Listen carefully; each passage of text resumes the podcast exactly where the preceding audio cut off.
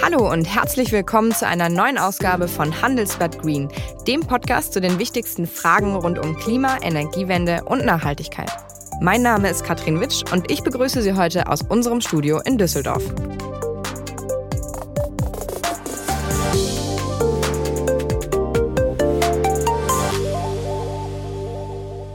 Woran denken Sie bei dem Wort Wasserstoff? An Schule, Chemieunterricht und das Periodensystem wahrscheinlich. Wasserstoff ist nämlich das allererste Element auf der Liste. Oder Sie können mit dem Begriff gar nichts anfangen. Dann sollten wir das ändern. In den nächsten Jahren wird Ihnen Wasserstoff nämlich ziemlich oft begegnen. Ohne das Gas wird es mit der Energiewende nichts. Strom aus Wind, Solar und Biomasse allein reichen nicht, wenn die ganze Wirtschaft klimaneutral werden soll. Aber warum nicht? Und wofür brauchen wir Wasserstoff? Wo kommt er her und was hat es mit dieser Farbenlehre auf sich? Die wichtigsten Fragen rund um das kleine Molekül wollen wir heute beantworten. Eine Art Crashkurs zum Thema Wasserstoff, wenn Sie so wollen. Darüber sprechen wir unter anderem mit Shell und ThyssenKrupp. Aber jetzt begrüße ich erstmal Michael Sterner von der Technischen Universität in Regensburg, der uns als Wasserstoffexperte durch die Sendung begleiten wird. Hallo, Herr Sterner. Hallo, Frau Witsch. Ich weiß noch, als ich vor ein paar Jahren angefangen habe, mich mit den Energiethemen zu beschäftigen, da war Wasserstoff jetzt noch nicht so das große Thema. Da haben immer alle nur von der All-Electric Society, also einer komplett auf Strom basierten Welt geredet. Warum reicht denn Strom alleine nicht? Ja, Strom ist das zentrale Ding zum Dekarbonisieren von unseren Bereichen Strom, Wärme, Verkehr und Industrie. Vor allem Wind- und Solarstrom, die halt den geringsten Flächenverbrauch haben, bei dem größten Potenzial und gleichzeitig den geringsten Kosten. Aber Wind- und Solarenergie sind halt schwer zum Speichern und wir können in einer All-Electric World Batterien nutzen und Pumpspeicher, aber die sind einfach viel zu klein, um wirklich über den Winter zu kommen ohne viel Wind und Sonne. Das heißt, wir brauchen es über die Gasspeicher den Wasserstoff, damit wir zu jeder Tages- und Nachtzeit Strom haben im Stromsektor. In der Wärmeversorgung gibt es Bereiche, die wir nicht erreichen, rein elektrische über Wärmepumpen. Da brauchen wir dann auch grüne Gase. Und im Verkehr gibt es auch Bereiche wie den Flug- oder Schiffsverkehr, wo sie einfach nicht mit Batterien vorankommen, sondern synthetische Kraftstoffe brauchen, die auch wieder auf Wasserstoff basieren. Und zu guter Letzt, die Industrie hat viele Prozesstechnikanwendungen, auch die ganze Chemieindustrie, Rohstoffe, Ammoniak, Methanol, die ganzen Kunststoffpolymere. All das braucht Wasserstoff als Basis, also Moleküle statt Elektronen. Weil mit Elektronen können wir kein Plastik bauen. Bevor wir noch tiefer in das Thema einsteigen, sollten wir unseren HörerInnen vielleicht kurz erklären, was Wasserstoff genau ist. Wasserstoff ist das chemische Element, was es am häufigsten in unserem Universum gibt. Ob im Wasser oder in Pflanzen oder in anderen lebenden Organismen. Man sieht und riecht das farb- und geruchlose Gas zwar nicht, aber es ist überall. Heute wird Wasserstoff selbst als Treibstoff oder zur Herstellung von Benzin, Diesel, Heizöl oder Düngemittel und Sprengstoff eingesetzt. Herr Sterner, Wasserstoff wird ja, und das haben wir gerade gehört, auch jetzt schon in der Industrie verwendet, allerdings aus Erdgas hergestellt. Das ist natürlich alles andere als klimaneutral und deswegen braucht es grünen Wasserstoff. Wie wird der produziert? Grüner Wasserstoff kann im Endeffekt auf zwei Arten gewonnen werden. Einerseits aus der Biomasse, das ist dann ähnlich wie bei Erdgas, dass man halt Mais beispielsweise in Biogas umwandelt und dann dieses Biogas umformt zu Wasserstoff. Da wir aber sehr begrenzte Ressourcen an Flächen und Biomasse haben, ist die Hauptquelle für unseren grünen Wasserstoff der elektrolytisch gewonnene Wasserstoff. Was heißt es, dass wir Wasser spalten mit Hilfe von Energie, Strom aus Wind, Solar und Wasserkraft. Das ist die Hauptroute, die klassische Wasserelektrolyse. Mhm. Und Sie haben es eben schon kurz angerissen und wir werden uns auch drei Bereiche im Lauf der Sendung ein bisschen genauer anschauen. Aber für welche Branchen oder Industrien ist Wasserstoff mit Blick auf die Energiewende denn besonders wichtig? Wo gibt es quasi keine Alternative? Mhm. Also quasi alternativlos ist es für die Bereiche Verkehr und Industrie. Wie gesagt, die Herstellung von Grundchemikalien basiert zu 100 Prozent auf Erdöl und Erdgas. Und im Zuge der Dekarbonisierung und Defossilisierung müssen wir raus aus Erdgas, Kohle und Erdöl. Und das heißt, wir müssen diese Moleküle fossilen Ursprungs irgendwann ersetzen durch erneuerbare Moleküle. Und da kommt der Wasserstoff einfach ran. Da kann ich mit Elektronen fast nichts machen. Ich muss die Elektronen dazu nutzen, um Wasser zu spalten in Wasserstoff und Sauerstoff. Und den Wasserstoff kann ich dann nutzen, um beispielsweise Stahl herzustellen. Da nutze ich dann eben diesen Windwasserstoff oder Solarwasserstoff statt der Kohle und dem Koks. Oder ich kann eben auch die Grundchemikalien Ammoniak, Methanol und ähm, High-Value-Chemicals, also Ethen, Propen herstellen, die die Ausgangsstoffe für alles ist, sind, was wir haben, sei es jetzt Harze, Klebstoffe, Kunststoffe, Schaumstoffe. Und das schaffe ich eben nicht allein mit Wind und Solar. Da brauche ich diese Brücke über Power to X, also Strom in irgendwas umgewandelt und dazwischen ist meistens Wasserstoff. Nach einer kurzen Unterbrechung geht es gleich weiter. Bleiben Sie dran. Was sind die Börsentrends? Welche News bewegen die Finanzmärkte? Und wie wirken sich Lieferengpässe oder politische Geschehnisse auf Investitionen, Inflationsraten und die Wirtschaft aus? Hier und in der Welt. Mein Name ist Andreas Rees. Ich bin Chefvolkswirt bei der Hypo Vereinsbank. Die Analyse von Wirtschaft und Märkten ist das, was mich begeistert und inspiriert. Und das möchte ich gerne mit Ihnen teilen in unserem zweiwöchentlichen Podcast HVB Marktbriefing. Gemeinsam mit unserem Chefanlagestrategen Philipp Gistakis analysieren wir die aktuelle wirtschaftliche Lage und alle wichtigen Bewegungen an den Kapitalmärkten. Wir bewerten Risikoszenarien in Asien oder den USA. Wir interpretieren die Geldpolitik der Zentralbanken oder erklären den Boom bei nachhaltigen Geldanlagen. Wir möchten, dass Sie in allen Fragen der Wirtschaft und Finanzmärkte bestens informiert sind. Hören Sie doch mal rein beim HVB Marktbriefing auf unserer Webseite und auf allen Podcast-Plattformen. Wir freuen uns auf Sie. Genau, für die Industrie, die ist am allermeisten auf den Wasserstoff angewiesen und deswegen bereiten sich ja viele Unternehmen auch jetzt schon auf die Umstellung vor. Wir haben mal bei dem Stahlkonzern ThyssenKrupp nachgehört, welche Rolle Wasserstoff in Zukunft bei Ihnen spielt. Wasserstoff und grüner Wasserstoff im Speziellen spielt bei uns eine große Rolle. Zum einen sind wir in Zukunft potenzieller Abnehmer von grünem Wasserstoff zur nachhaltigen Stahlproduktion und zum anderen sind wir Technologielieferant. Das heißt, wir produzieren Elektrolyseure, die bei unseren Kunden dann aus erneuerbarem Strom äh, Wasserstoff produzieren. Dieser ist dann eben wie der Strom auch ähm, erneuerbar und kann sehr, sehr vielseitig eingesetzt werden. Äh, zum Beispiel eben im Stahl, aber auch in anderen Industrien. Ähm, da sehen wir vor allem die Raffinerien, die heute große Abnehmer von Wasserstoff bereits sind, als äh, mögliche Kunden für Wasserstoff. Ähm, aber auch Ammoniaksynthese. Ammoniak ist ein Grundstoff, der heute schon zur Düngemittererzeugung gebraucht wird und auch ein großer Emittent von CO2. Mit erneuerbarem Wasserstoff können all diese Industrien nachhaltig und grün gestaltet werden. Und das ist eben die große Chance, die in diesem Bereich liegt. In Zukunft gibt es noch äh, sehr viel weitere Anwendungsfälle, vor allem in der Mobilität. Denken Sie an Schwerlastverkehr oder Schiffe, die mit nachhaltigen Treibstoffen dann in Zukunft fahren oder äh, das Fliegen, was wir mit äh, nachhaltigem oder synthetischem Kerosin dann ähm, ausstatten können. Herr Sterner, allein ThyssenKrupp wird für diesen Umbau Hunderttausende Tonnen grünen Wasserstoff brauchen pro Jahr. Wie viel werden denn aktuell in Deutschland zum Beispiel produziert? Ja, wesentlich weniger. Also wir sind da vielleicht bei 10 Terawattstunden, die wir halt haben, also ein Bruchteil davon, was wir bräuchten. In unseren Modellen sehen wir, dass wir alleine für Industrie und Verkehr, die die Hauptabnehmer sein werden für grünen Wasserstoff, Strom brauchen im Umfang von 600 Terawattstunden. Das ist ungefähr so viel, wie wir derzeit an Strom insgesamt verbrauchen. Und das drei- und vierfache von dem, was wir derzeit an erneuerbaren Strom in Deutschland erzeugen. Ich wollte es gerade sagen, letztes Jahr hatten wir, glaube ich, 42 Prozent grünen Strom. Bis 2030 mhm, sollen es zwar genau. 80 werden. Aber so wie Sie das jetzt sagen, hört sich das an, als sei das definitiv zu wenig, um daraus auch noch genügend grünen ja. Wasserstoff zu machen. Also viele sagen ja auch dann, es ist erstmal deswegen ein knappes Gut.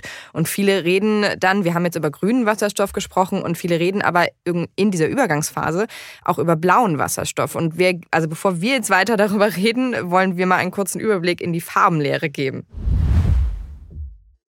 Neben dem grünen Wasserstoff gibt es auch noch den grauen. Das ist Wasserstoff aus Erdgas. Genau wie der blaue Wasserstoff. Hier wird das in dem Prozess entstandene CO2 allerdings abgeschieden und gespeichert, damit es nicht in die Atmosphäre entweichen kann. Oft diskutiert wird vor allem in der EU auch über pinken Wasserstoff. Dieser ist aus Atomstrom. Da gibt es natürlich noch viele weitere Farben. Wir haben jetzt mal nicht alle aufgelistet, weil das wirklich sehr kompliziert wird am Ende. Aber konkret geht es ja um die Frage, brauchen wir für den Übergang blauen, also aus Erdgas hergestellten Wasserstoff? Den grünen, das haben Sie gesagt, gibt es ja bislang so gut wie keinen. Ja, das ist die Annahme, aber auch blauen gibt es bisher nicht und die Kosten dafür sind mit den derzeitig gestiegenen Erdgaspreisen auch nicht mehr wirklich bezahlbar. Also das Versprechen dahinter, hinter blauem Wasserstoff ist, dass wir günstigen Wasserstoff in großen Mengen bekommen. Bei den großen Mengen muss man auch ein Fragezeichen machen. Die Prozesse sind zwar da, aber die CO2-Speicherung ist in dem Maßstab noch nicht erprobt. Und vor allem günstig ist er jetzt auch nicht mehr. Wenn man die ganzen Folgekosten mit einrechnet, auch die Umweltbilanz ist mehr als fragwürdig. Aber ja, es ist eine Option und in der Energiewende müssen wir wahrscheinlich alle Optionen nutzen, damit wir irgendwo noch das 1,5 Grad Ziel halten. Aber den grauen, also den, der dann auch äh, CO2 ausstößt, was nicht äh, in der Erde gespeichert wird, den würden Sie jetzt sagen, muss man definitiv aus der Rechnung rauslassen in den nächsten Jahren? Ja, wir sollten den zuallererst ersetzen, ja, weil da ist schon eine große Wasserstoffabnahme und das war immer das Riesenproblem bei der ganzen Wasserstoffwirtschaft, das Henne-Ei-Problem. Ähm, wir könnten Wasserstoff erzeugen, aber wer nimmt den ab und zu welchem Preis? Und deswegen kamen wir auf die Idee Power to X und Power to Gas, dass wir das dann noch kombinieren mit CO2 oder Stickstoff und dann als Derivat äh, weiterverwenden, das dann einen höheren Preis erzielt. Das ist beispielsweise bei den Polymeren der Fall, also bei Kunststoffen, aber bei Erdgas schon nicht mehr. Bei Fischer-Tropsch-Kraftstoffen, also Kerosin und Diesel, über diesen Weg nachhaltig hergestellt, die sogenannten E-Fuels, da kommt es dann auch wieder zum Zug. Aber so pauschal gibt es keine Geschäftsmodelle, die wirklich sofort fliegen. Und von daher sollte man das anreizen, dass wir zunächst mal den grauen Wasserstoff, den wir heute herstellen und nutzen, ersetzen. Und das ist auch der Ansatz, den ich sehe in Raffinerien beispielsweise. Mhm. Und genau das muss ja auch passieren, denn wir haben ja eben die drei Hauptbranchen schon ausgemacht, Industrie, Schifffahrt, Schwerlastverkehr. Die können nicht darauf verzichten, aber es wird ja auch immer wieder im Bereich Heizen in Gebäuden über Wasserstoff geredet. Das ist aber tatsächlich nicht ganz unumstritten. Deswegen haben wir mal mit Home Power Solutions gesprochen, einem Unternehmen, das solche Lösungen für das Eigenheim anbietet und haben mal nachgehört, wie das Ganze funktioniert.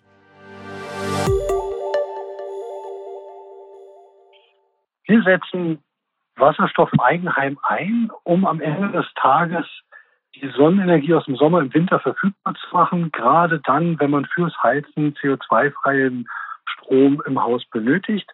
Das Ganze funktioniert, indem wir die Photovoltaik als Energiequelle nutzen. Die sammelt die Sonnenenergie vor allen Dingen im Sommer ein, wandelt die mit einem Elektrolyseur in grünen Wasserstoff vor Ort gespeichert und im Winter, wenn dann eben nicht mehr genug Solarerträge vorhanden sind, rückverstromen wir das mit der Brennstoffzelle. Dass dadurch, dass wir dann dabei, den dabei entstehenden Strom wie auch die dabei entstehende Wärme nutzen, erreichen wir einen sehr hohen Gesamtnutzungsgrad fürs Gebäude. Ähm, Herr Stenner, die Hälfte der Gebäude in Deutschland wird ja im Moment mit Erdgas beheizt. Das ist ja auch immer wieder groß zu lesen in den Zeitungen aktuell. Macht der Umstieg auf gasförmigen Wasserstoff da nicht Sinn? Aus meiner Sicht auf alle Fälle, weil wir halt sehr viel Altbestand haben und Altbauten, wo wir nur begrenzt Energie sparen können durch die Dämmung, die man als erstes machen sollte. Und da steht oft auch der Denkmalschutz entgegen. Und zudem haben sie halt ähm, große urbane Zentren, die alle mit Erdgas beheizt sind Und die dann auf Fernwärme umzustellen mit Großwärmepumpen ist zwar ein technischer Ansatz, aber halt, wir werden immer noch einen Restbedarf haben, wo wir nur mit Gas heizen können, sozusagen, wirtschaftlich gesehen. Und deswegen ist es auch sinnvoll für gewisse Bereiche in gewissem Maß das Gas für die Wärmeversorgung, das erneuerbare Gas für die Wärmeversorgung vorzusehen. Weil das ist der Unterschied zwischen der ja, Fiktion und der Realität. Man kann sich das alles in Gedanken und auf dem Papier aufzeichnen, aber in der Praxis, bis dass sie da mal alle Gasheizungen rausgeworfen haben und durch Wärmenetz ersetzt haben, die ganzen Straßen in den Innenstädten aufgemacht haben, um das alles zu verlegen, das dauert wahrscheinlich viel zu lang und da sind wir mit grünem Gas schneller.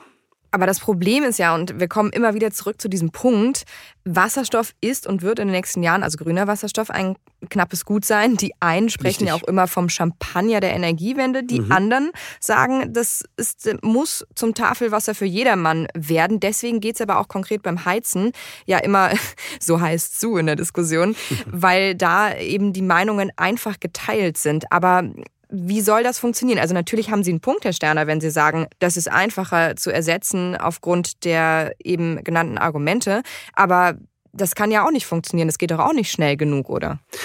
Wie schon gesagt, wir brauchen immer verschiedene Optionen und damit auch Fallback-Options für die Energiewende. Das Ideal wäre, wir bauen alles mit Wind und Solar zu, machen alles auf elektrisch, Elektromobilität, Wärmepumpen etc. Das wäre die effizienteste und kostengünstigste Lösung. Punkt. Die Realität draußen ist, ich bekomme fast keine Wind- und Solaranlagen gebaut, ich bekomme keine Stromtrassen gebaut. Also müssen wir auch auf die Second Options zurückfallen und die Rückfalloption ist in dem Fall dann der Wasserstoff, der dann vielleicht importiert wird aus Ländern, wo es die Leute nicht so stört, dass Wind- und Solaranlagen gebaut werden, wo dann die Wertschöpfung zwar auch nicht mehr bei uns ist, aber zumindest haben wir grüne Energie. Und Sie haben absolut recht. Also neben Industrie und Flug, Schiff und Schwerlastverkehr, wo ich auch eher an die Wasserstoff-LKWs glaube als an die ähm, E-LKWs, in der Wärme, gerade halt auch die Prozesswärmeindustrie, also alles, was mhm. über 300, 400 Grad Celsius hinausgeht, schaffen sie nicht ohne erneuerbare Gase, auch die ganze Glasschmelze etc. Und da kann man viel rumfantasieren mit rein elektrischen Lösungen. Ich bin Elektrotechniker, es funktioniert rein technisch nicht. Und gesellschaftlich funktioniert halt auch die technisch kostenoptimale Lösung nicht. Deswegen ist es die Politik gut daran beraten, auch noch Karten in der Hinterhand zu haben. Und von daher wird Wasserstoff zum Tafelwasser werden, auch wenn es derzeit der Champagner ist. Hoffen wir es mal, denn wenn es zum Tafelwasser wird, dann haben ja vielleicht einige Deutsche die Hoffnung auf äh, das Brennstoffzellenauto noch nicht aufgegeben. Das scheint für viele hier in diesem Land ein sehr, sehr großes Thema zu sein. Ich werde ständig darauf angesprochen. ähm, natürlich glaube ich auch, weil die Reichweite da jetzt nicht äh, noch nie so das Riesenthema war wie bei einem batteriebetriebenen Auto. Aber es gibt ja trotzdem so gut wie keine Wasserstoffautos. Ähm, ich glaube, das sind aktuell ein paar hundert, noch nicht mal tausend in Deutschland. Der Ölkonzern Konzern Shell treibt trotzdem seit Jahren sein Tankstellennetz für Wasserstoff voran. Jetzt muss man ja mal fragen, kommt das Wasserstoffauto also doch noch? Und genau das habe ich Shell gefragt.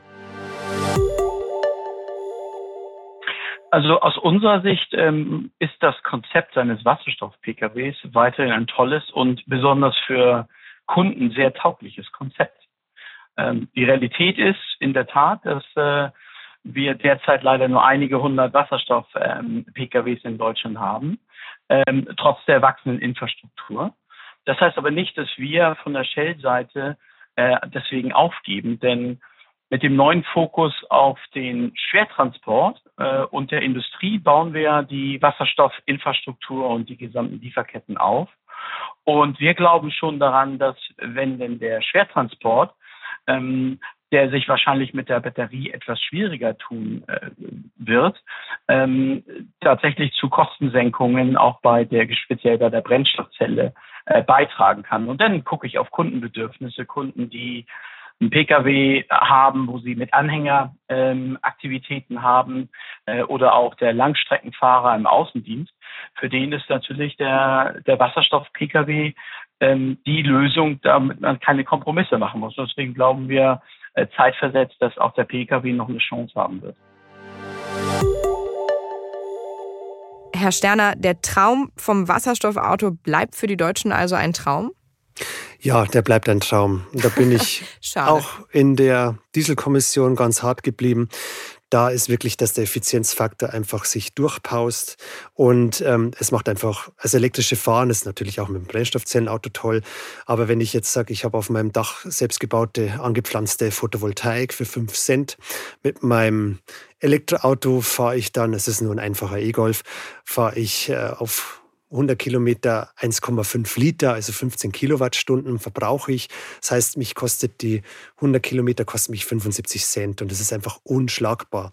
Und wenn ich dann nochmal die Hälfte verliere durch einen Brennstoffzellenantrieb, dann ist es doppelt so teuer und zudem könnte ich mir gar kein Brennstoffzellenauto leisten mit 60, 70.000 Euro, sondern nur so einen schnöden E-Golf für 15.000 bis 20.000. ne? Jetzt wollen wir immer keine Markennamen nennen. Nein, okay, gut. Aber im Endeffekt, wo wir ihn definitiv brauchen ist und wo er auch Sinn macht im, äh, in der Mobilität, ist, wenn Sie große Mengen haben an wenigen Punkten. Das heißt eben die Schwerlastlogistik, die Züge, die Schiffe, aber vor allem auch die Flugzeuge und dann nicht als reinen Wasserstoff, sondern als weiterverarbeitetes Derivat zu E-Kerosin.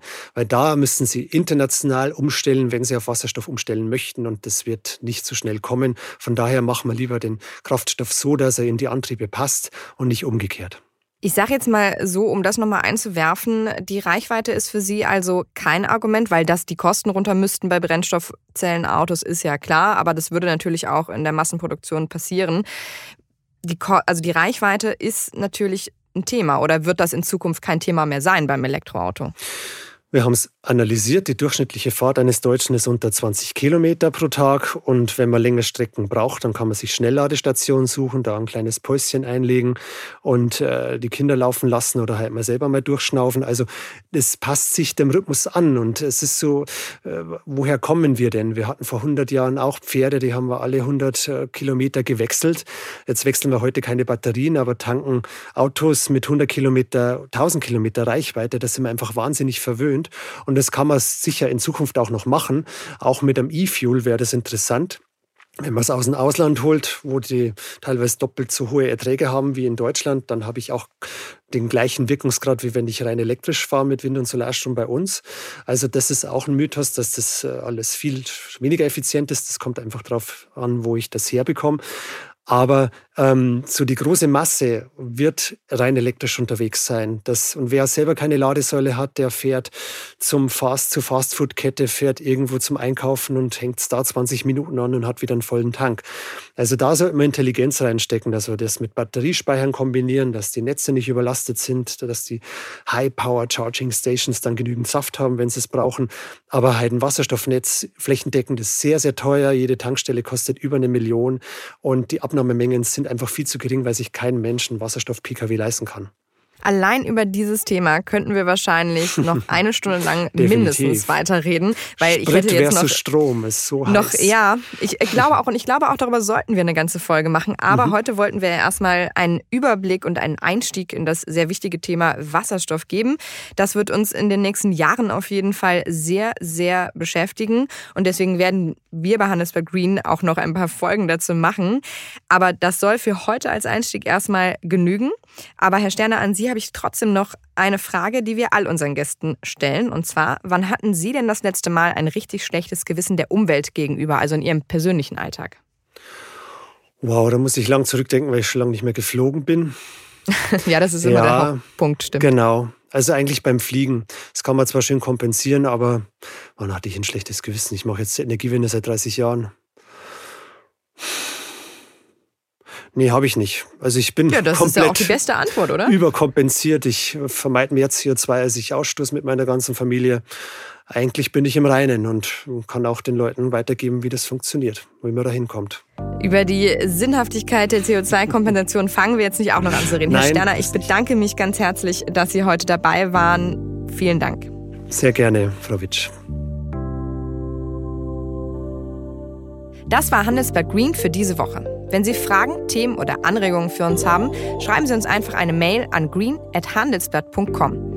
Und wer jetzt mehr zu allen Themen rund um Klima- und Energiewende wissen will, der sollte mal einen Blick in die Shownotes werfen. Da gibt es nämlich jetzt einen Link für ein Testabo beim Handelsblatt. Und wenn Ihnen unsere Sendung gefällt, freuen wir uns natürlich über eine gute Bewertung in Ihrer Podcast-App. Bis zum nächsten Mal.